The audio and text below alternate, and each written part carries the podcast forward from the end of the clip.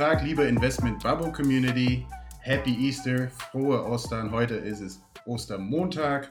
Mein Name ist Enrique Cela, heute von zu Hause wieder unterwegs. Die Quarantäne geht weiter, so will das die Frau Merkel. Und äh, bei mir hier über Skype Michael Duarte aus Köln, nicht aus Bonn. Michael, wie geht's dir?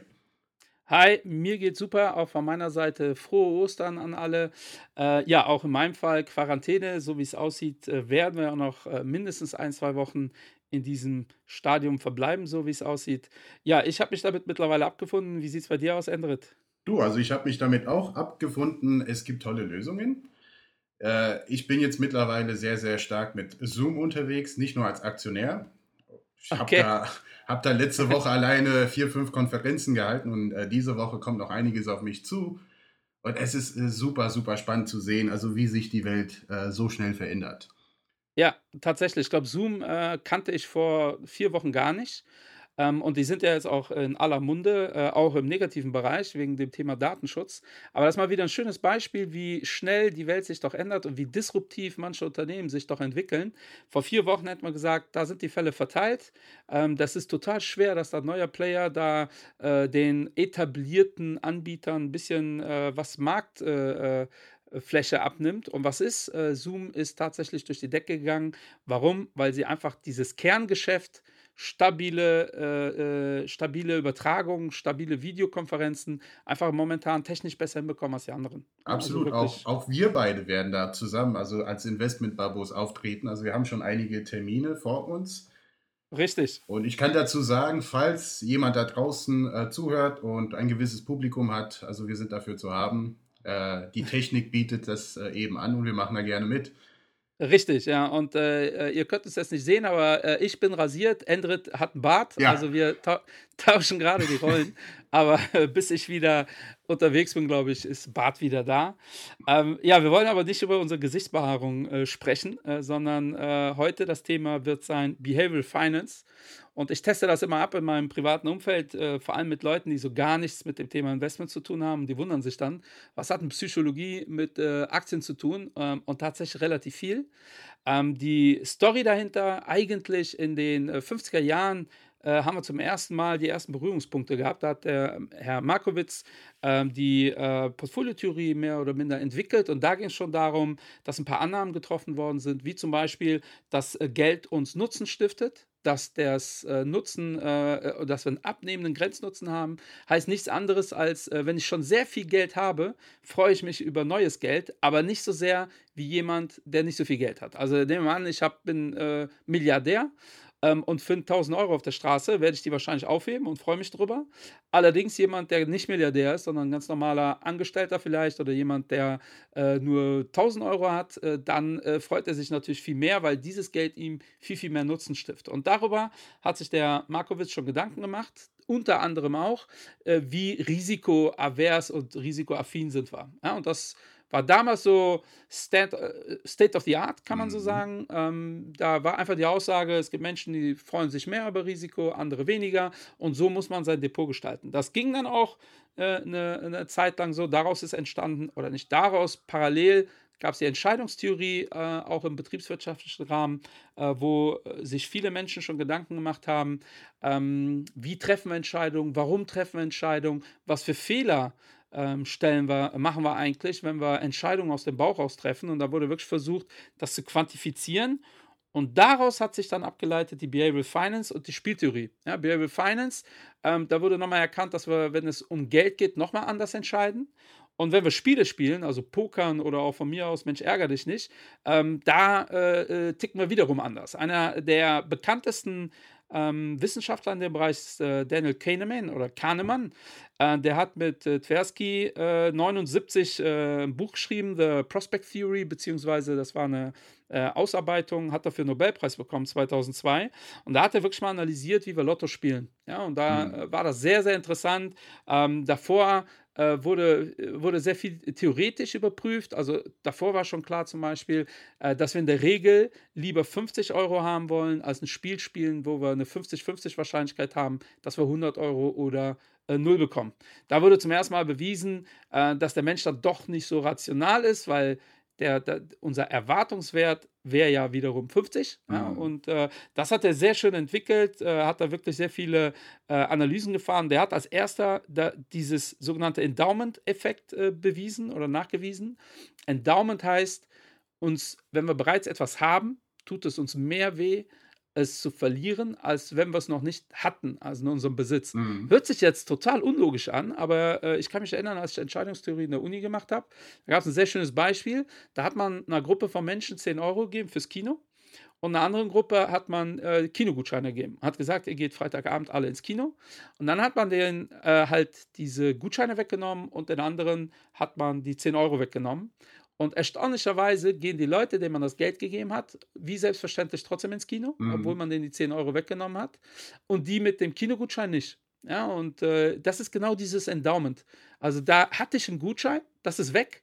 Und vor allem ist 100% meines Gutscheinvermögens ist weg. Deshalb tut mir das viel, viel mehr weh und ich sitze zu Hause und heule. Bei den 10 Euro äh, ist das, äh, äh, beziehe ich das zu meinem Gesamtvermögen. Und das sehen wir auch beim Thema Geldanlage, weil darum geht es ja heute. Wir wollen euch ein bisschen mitgeben, was für Fehler man macht, damit ihr die vielleicht nicht macht, äh, damit ihr die auch seht. Und jeder, der Kunden berät, wird äh, erleben, äh, und das habe ich sehr oft äh, erlebt. Ich komme äh, ja ursprünglich tatsächlich aus der Beratung oder ich habe schon einige Beratungen gemacht. Ähm, und ich habe sehr oft erlebt, dass jemand zum Beispiel 5000 Euro investieren will per Einmalanlage.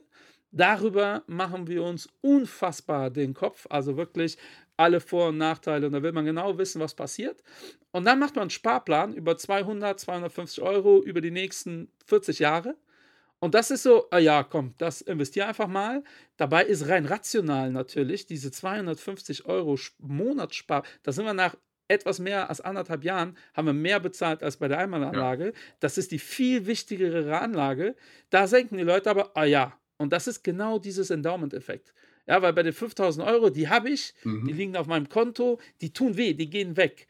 Die Sparpläne sind in der Regel von zukünftigen Einkommen. Also ich mache das im Monat und deshalb tut das nicht so weh. Ich habe es ja noch nicht, also gehört es mir noch nicht. Und das finde ich persönlich mega interessant. Ja? ja? Also auch, es tangiert tatsächlich alles. Äh, es geht, ich habe auch mal einen Bericht gelesen über Gehaltserhöhung, Gehaltsverhandlungen, genau dasselbe.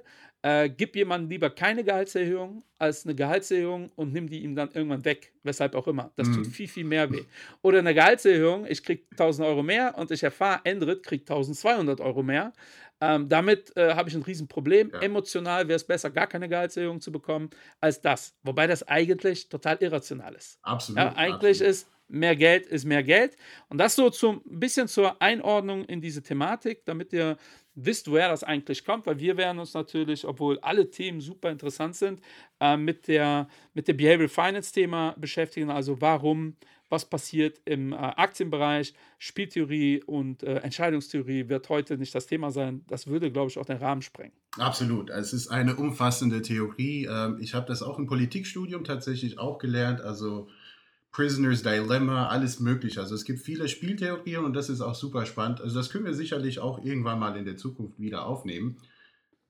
Eine kurze Sache, ich glaube, wir haben einen neuen Begriff jetzt mal äh, entdeckt bzw. erfunden, äh, Gutscheinvermögen. ja, auch gut. Ja. Nicht zum ersten Mal in meinem Leben, aber ich finde es super gut. Ja. ja, ich war neulich in einem Webinar äh, von Morningstar, kann ich auch dazu sagen, in dem das äh, Thema Behavioral Finance bzw. Verhalten Ökonomie behandelt wurde. Und ich fand eine Aussage besonders äh, spannend, beziehungsweise ein, eine Erkenntnis. Und es war auf die Frage bezogen, wie unser Geist oder our mind, also unser Gehirn, kann man auch so sagen, Entscheidungen trifft. Und zwar auf zwei Ebenen. Ähm, also die Ebene 1 hilft uns äh, dabei, diese, diese alltägliche Entscheidungen zu treffen äh, und einfach mal schnell zu reagieren, also wie du sagtest. Und dann die Ebene 2 ist interessant, hilft uns dabei, bewusstere Entscheidungen zu treffen und wirklich diese komplexe, an diese komplexe Aufgaben zu arbeiten. Aber was ich jetzt super spannend fand, und ich finde das auch witzig, äh, wenn ich das so dazu sagen darf, die haben gesagt, dass unser Gehirn oder unser, unser Geist, also our mind, eher faul ist, ja, tendiert einfach mal auch Energie zu sparen, also immer wieder Abkürzungen nimmt. Und diese Abkürzungen funktionieren ja im Alltag meistens, aber die funktionieren dann nicht in der Finanz, also wenn man Finanzentscheidungen trifft.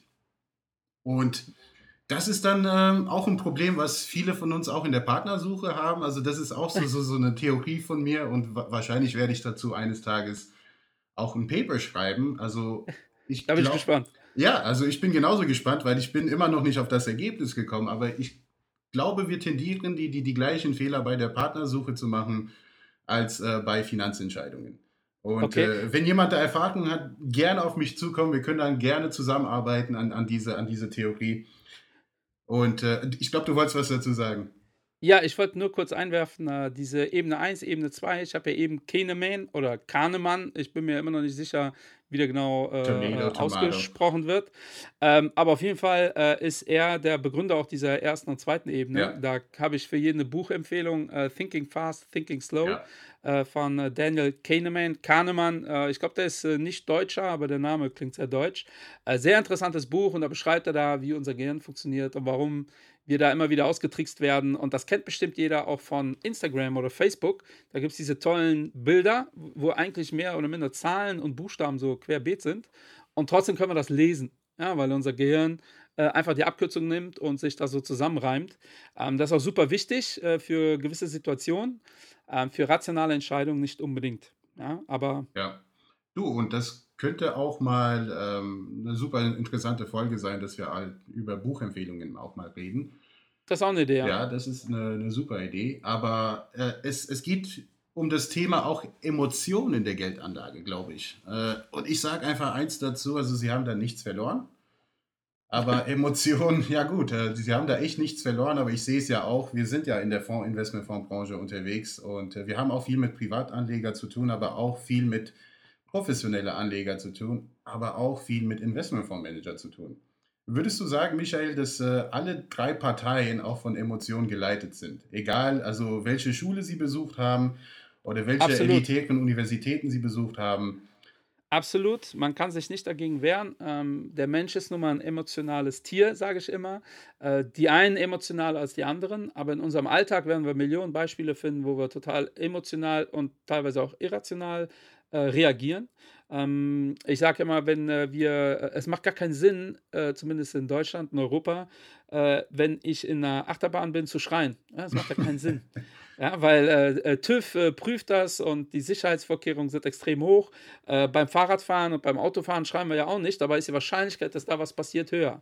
Die Wahrscheinlichkeit ist aber auch im Flieger die geringste, dass man tödlich verunglückt. Und diese Information bringt aber jemand, der Angst hat, bringt das nichts, weil mhm. Angst ist ja eine sehr starke Emotion und äh, ich glaube an den Aktienmärkten, da sind ja auch alle Behavioral Finance Menschen äh, sicher.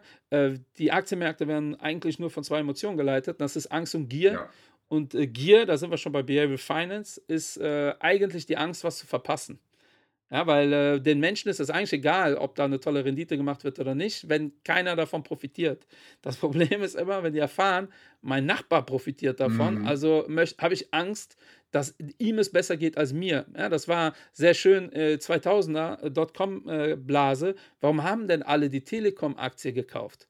Nicht, weil der Manfred Krug so eine tolle Werbefigur war, sondern weil sich das verselbstständigt hat. Es haben immer mehr Aktien gekauft und dann sitzen die Leute beim Frühstück mit ihrem Cousin und der Cousin sagt, boah, ich habe 40% Rendite gemacht, wie geil ist das denn? Und dann denkt sich derjenige natürlich, hm, das ist zwar Hokuspokus, aber ich will das auch. Und das ist halt das Thema, weil genau. ähm, wenn ihr recherchiert, werdet ihr immer Märkte finden, immer eigentlich. Irgendwas hat immer 50% gemacht. Ähm, und das interessiert aber keinen. Ja. Bis viele Menschen investieren, dann geht unser äh, Gier-Automatismus äh, äh, startet dann und dann möchte ich das auch haben und, und dann verschärft sich diese ganze Situation und wir haben eine Blase. Ja, das heißt, alles, was wir an den Aktienmärkten sehen, was zu Übertreibung neigt, also diese Bubbles, äh, oder halt auch, ähm, sicherlich habt ihr schon mal gehört, Sell and may go away, but remember to come back in November. Wenn September, man das empirisch. Aber September? Ja, September, ja, stimmt. Aber November ja, scheint auch besser zu sein in letzter Zeit. Ja, äh, in, in, in meiner, ich will November durchsetzen, das ja, ist äh, besser. Bin ich gut, bin bei dir.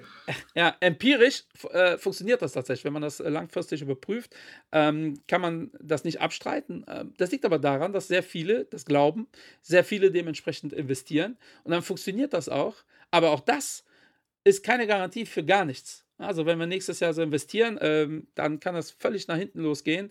Ähm, das ist keine Garantie für nichts. Aber genau das ist Behavioral Finance. Das verschärft genau diese Situation.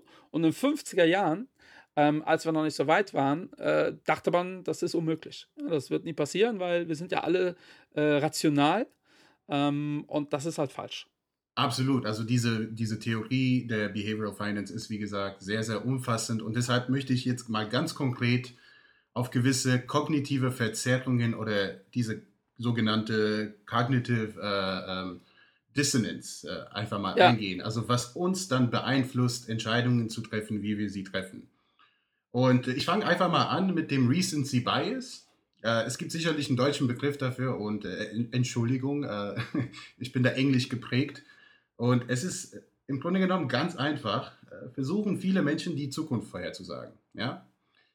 Und wie, wie macht man das? Also wie unser lieber Crash-Propheten, ja, dazu haben wir dann in der letzten Folge was äh, gesagt, äh, die beziehen sich auf die Vergangenheit und auf die kurze Vergangenheit sozusagen. Also in diesem Fall greift unser Verstand nach dem, was zuletzt passiert ist. Und äh, einfach mal so, so ein Beispiel dazu, für viele Anleger könnte das bedeuten, also wenn mein Portfolio jetzt um 10% sinkt, die Verzehrung der jüngsten Vergangenheit äh, überzeugt mich davon, dass es auch weiter so sinken wird. Und das muss nicht unbedingt der Fall sein.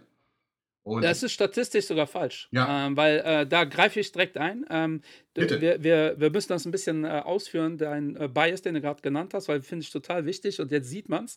Dazu kommt nämlich ein zweiter Effekt, Gamblers Fallacy-Effekt. Ah. Äh, Gamblers Fallacy-Effekt ist, äh, dass wir davon ausgehen, also A, dass wir nicht rechnen können, das ist schon mal Punkt Nummer eins. Aber äh, das sieht man halt in Casinos auch, wenn sechsmal hintereinander rot kommt, äh, setzen die Leute alle auf schwarz. Ja. Ja, weil da muss ja jetzt schwarz kommen. Die Wahrscheinlichkeit, dass jetzt schwarz kommt, ist immer noch 50-50. Also genau dieser Vergangenheitsbezug äh, bringt uns äh, äh, statistisch gesehen für die Zukunft relativ wenig. Ähm, und, und, genau davon profitieren die Casinos. Und du mm. hast das mhm. gerade gesagt. Ja. Äh, natürlich haben jetzt im äh, letzten zwei Monaten äh, haben äh, ein, ein Crash-Prophet, den wir das letzte Mal auch thematisiert haben, äh, hat da mal richtig gelegen, weil er immer wieder sagt, der Crash kommt, der Crash kommt, der Crash kommt. Jetzt kam er und er hat kein Geld verloren. Ja. Also ist das Ergebnis, wir überinterpretieren dieses Ergebnis der letzten zwei Monate, weil wenn wir uns äh, die, das Ergebnis der letzten fünf Jahre anschauen, ist das Dann ist er bei ganz weit weg. genau, ist das ganz weit weg vom Positiv. Aber jetzt hat er genau das Richtige gemacht und äh, ich habe gestern bei das Investment, da war äh, äh, für die Ebays, äh, welcher Fonds gerade am meisten Geld äh, bekommt und mit ganz weitem Abstand natürlich er. Ja. Und das ist ja. in mehreren Aspekten, also wer da investieren möchte, soll er es machen, aber das ist in mehreren Aspekten unlogisch, ja. weil jetzt war ja der Crash da. Und jetzt in ein Produkt zu investieren, was ein Crash-Produkt ist, ist halt die Frage, ob das so sinnig ist. Ähm, und das haben wir tatsächlich in ganz vielen Situationen. Ich habe gestern mit meinem Schwager geredet, der ist in der äh, Gesundheitsindustrie, der meinte, äh, wir müssen sofort hier Globalisierung und wir müssen Masken bauen und warum haben wir das überhaupt mm, abgegeben? Mm. Dann meinte ich, ja, das Problem ist natürlich, wenn du das jetzt machst, wir machen nur noch Masken, dann hapert es an anderen Themen.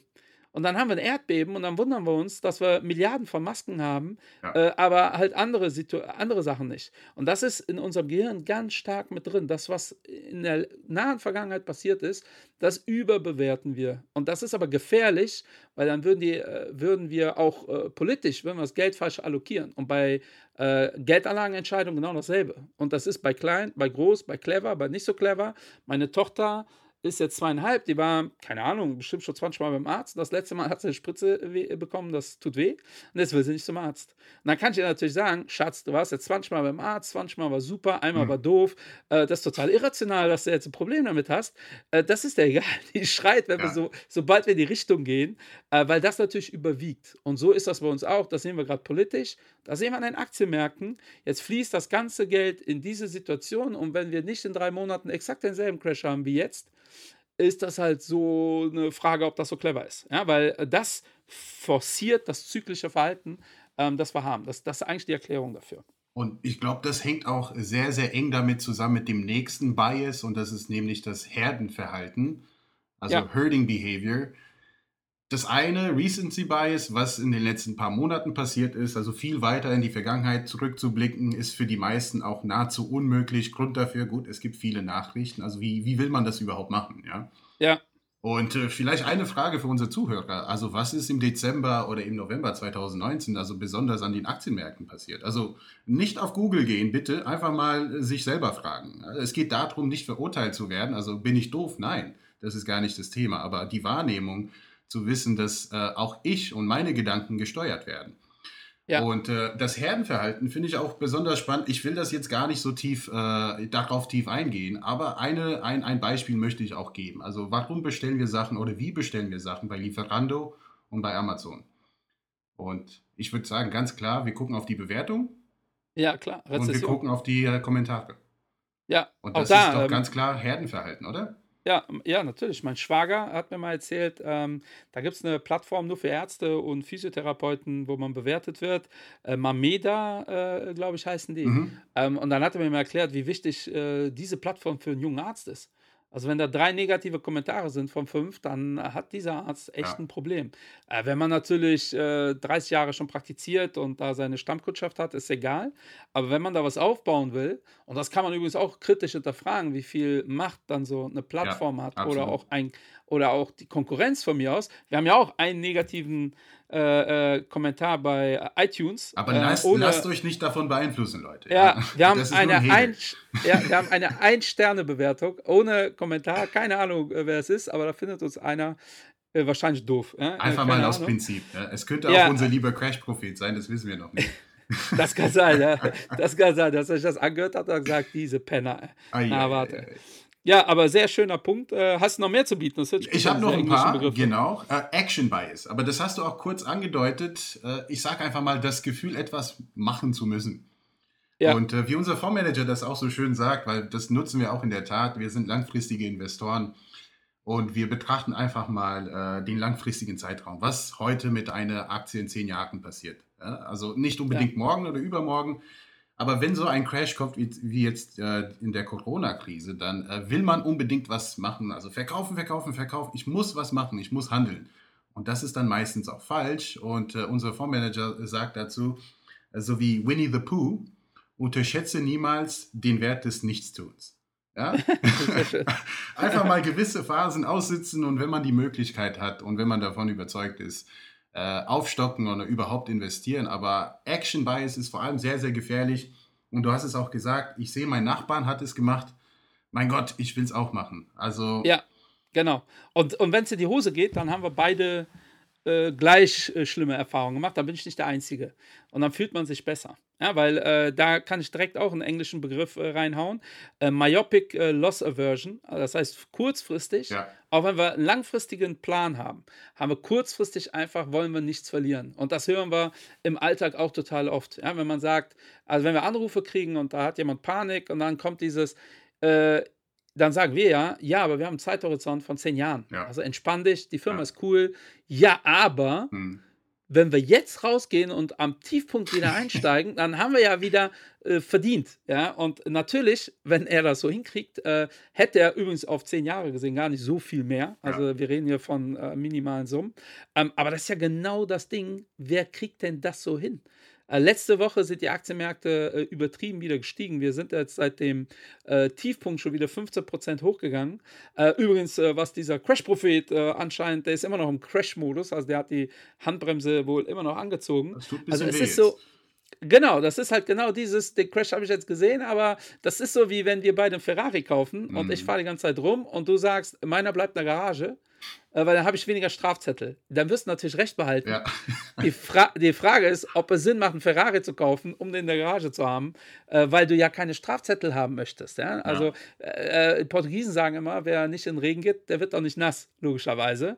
Ähm, aber das ist halt die Frage. Manchmal muss da halt mal aus dem Haus. Ja? Sonst äh, macht Absolut. das Ganze nicht Absolut. so Sinn. Und diese Myopic äh, Loss Aversion äh, kombiniert mit Verankerung. Verankerung ist, äh, wir holen uns, äh, oder Anchoring, äh, wir holen uns die Informationen, die uns sowieso bestätigen.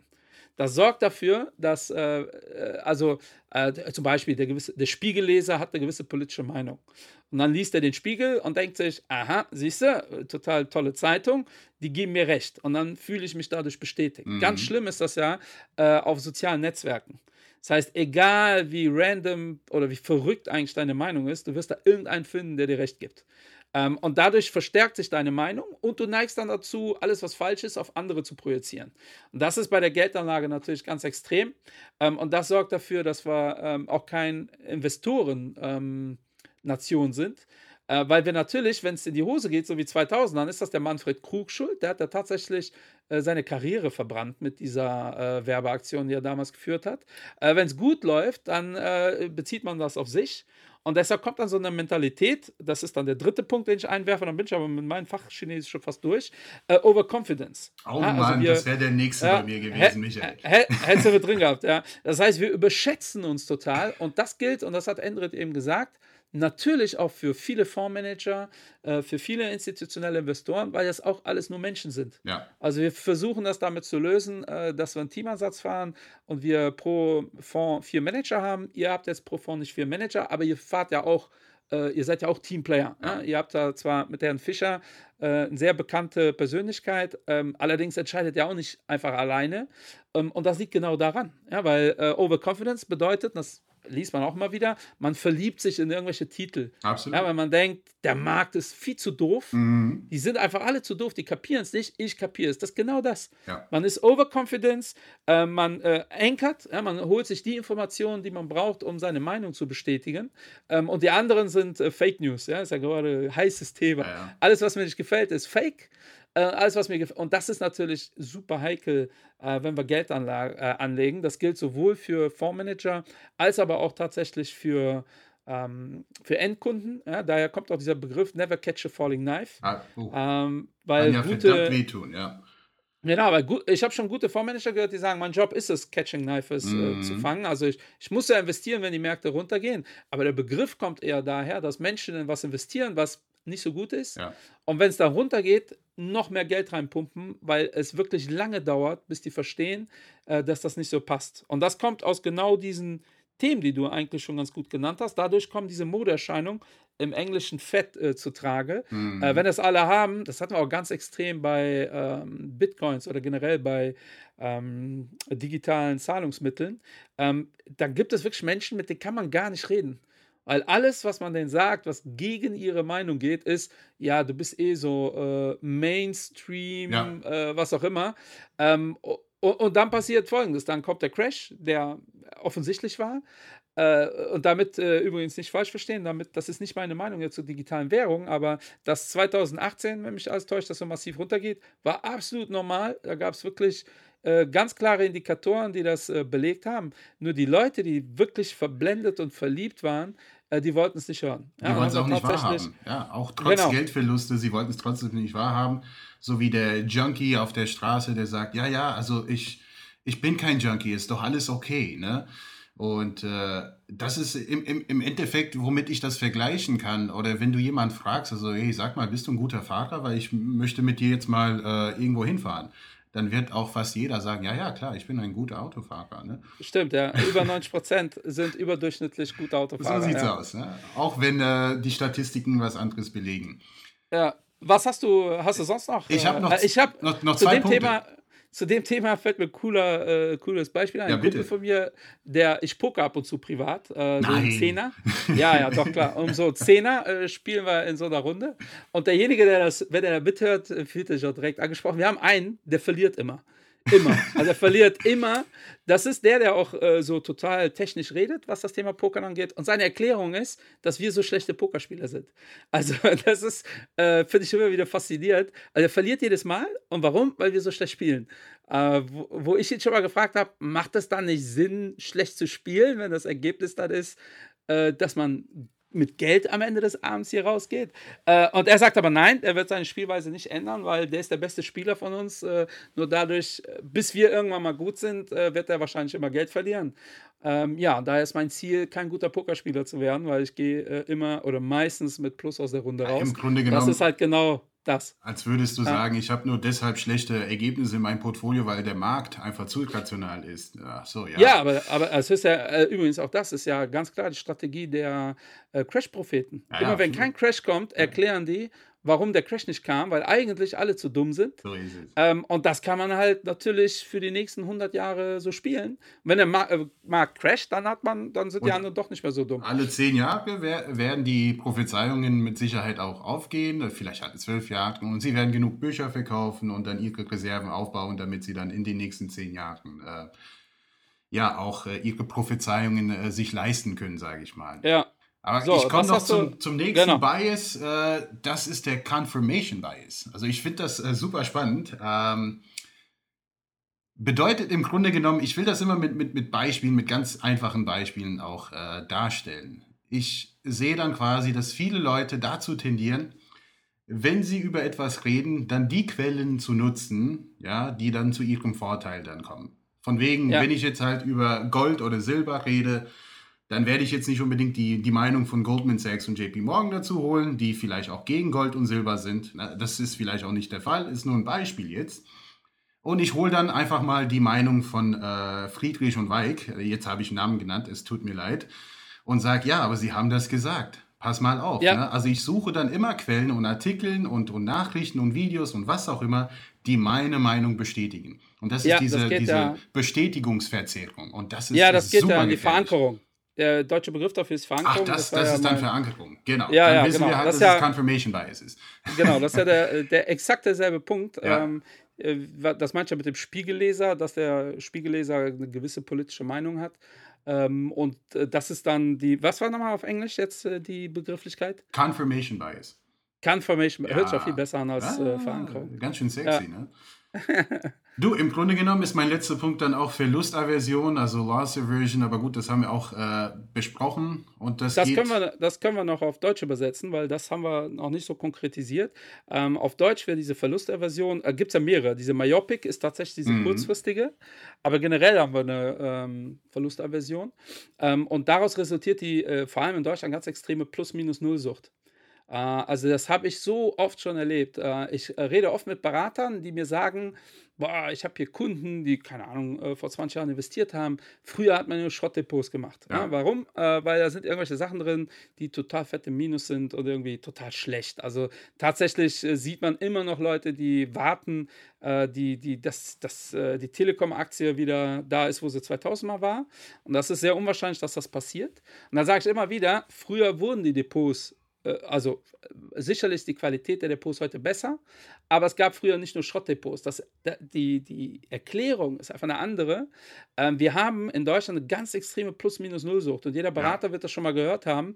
Dieses, rufen Sie mich an, wenn das Ding wieder bei Null ist, dann verkaufen wir das. Und diese Aussage ist so absolut irrational, ja, weil die Aussage äh, äh indiziert eigentlich, ich weiß, das ist Schrott, ähm, und ich weiß, ich werde es verkaufen. Ich schiebe es aber so lange in die Zukunft, also in einen undefinierten Zeitpunkt.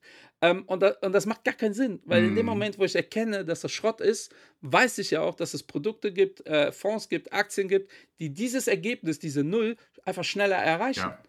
Ja, trotzdem, und da sind wir wieder beim Thema, äh, mir gehört das ja, äh, ich möchte das nicht abgeben. Ja, das war genau das wie mein, mit meinem Gutschein. Ja, das habe ich ja schon und das will ich nicht abgeben. Vielleicht ist das ja nächstes Jahr schlechter. Aber die Aussage, bei Null verkaufe ich, ist absolut irrational. In dem Moment bitte an alle Zuhörer, wo ihr denkt, bei Null verkaufe ich dieses Ding, dann verkauft das sofort. Ja, das Völlig egal, für mich, bei, äh, ich will gar keinen Gewinn machen künftig. Also, äh, ja, es, äh, ich will dich auch mit Gewinn verkaufen und äh, ja, nicht es, bei Null. Es, es ist irrational, aber ja. es ist halt genau diese äh, äh Beispiele, die wir gerade beschrieben haben. Und natürlich ein, ein Kunde oder ein Mensch, der selbst investiert hat vor 20 Jahren und da nicht mehr wirklich viel gemacht hat.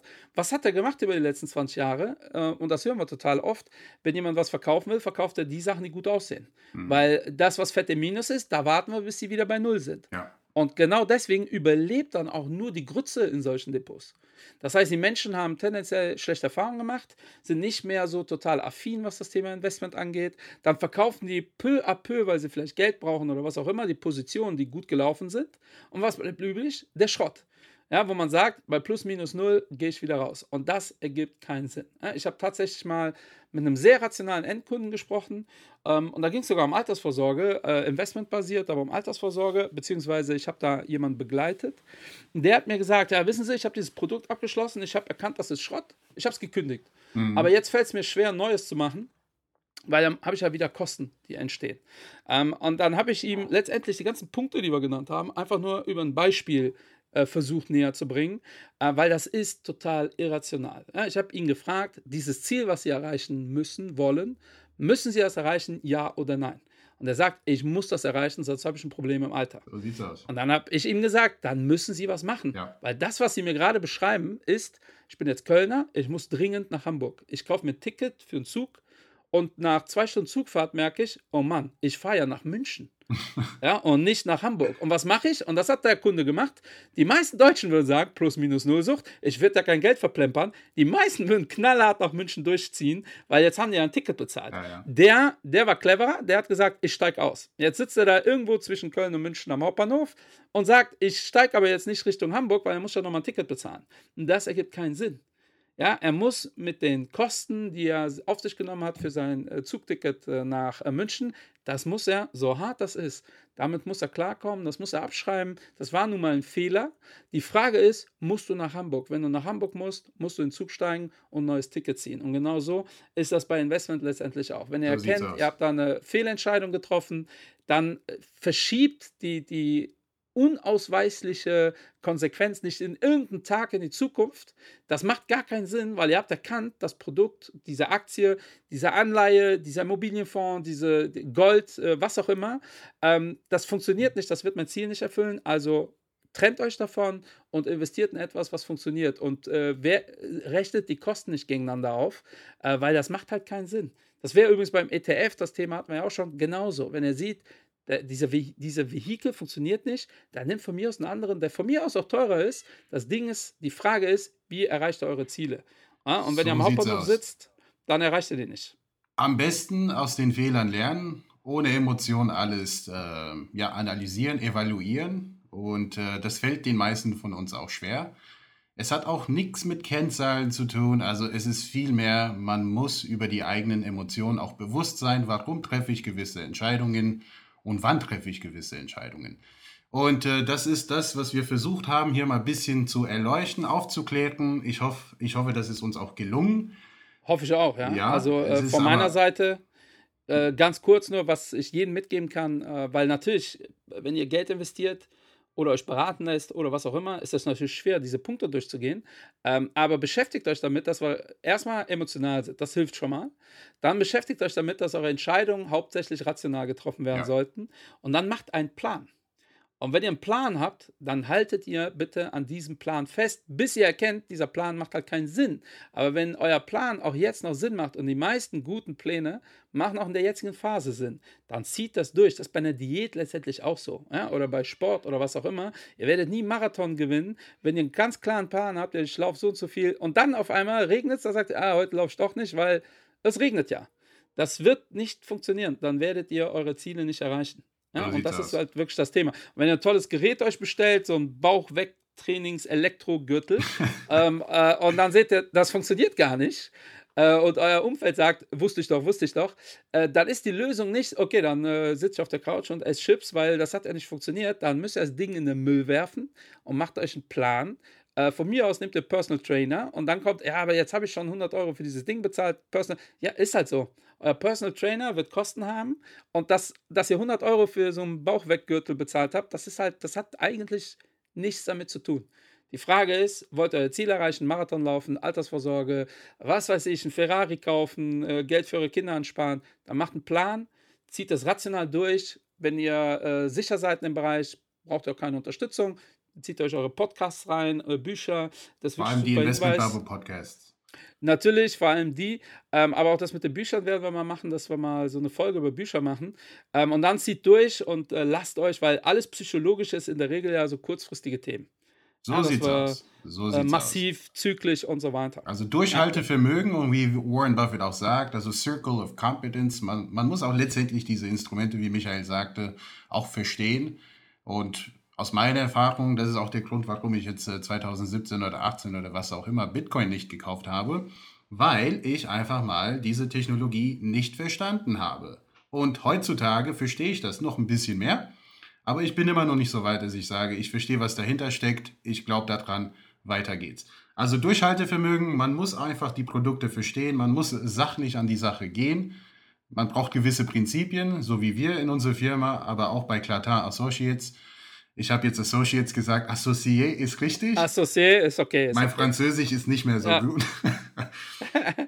Aber ähm, du, Michael, schaffen wir das nach Paris dieses Jahr? Also das ist eine sehr, sehr. Ich das ist es. mir letztens aufgefallen. So, oh Mann, oh Mann, oh Mann. Ich hoffe, wir schaffen das nach Paris dieses Jahr. Ich hoffe es. Wir wollen ja noch ein paar Quizzes machen. Äh, und äh, ja, also für die Zuhörer, wir machen das ja wirklich spontan. Wir haben kein Skript, sondern reden drauf los. Also wenn das so ein bisschen verwirrend manchmal ist, dann liegt das äh, an uns und äh, tatsächlich ganz spontan, Endrit. Was sagst du dazu? Ähm, wir äh, überlegen uns schon im Vorfeld, welche Themen wir in Zukunft machen wollen. Und wir wollten heute eigentlich machen äh, Nachhaltigkeit oder euch zur Wahl stellen, Nachhaltigkeit oder äh, konkrete Business Cases, dass wir so ein paar Firmen mal mm, analysieren mm. in dem Podcast.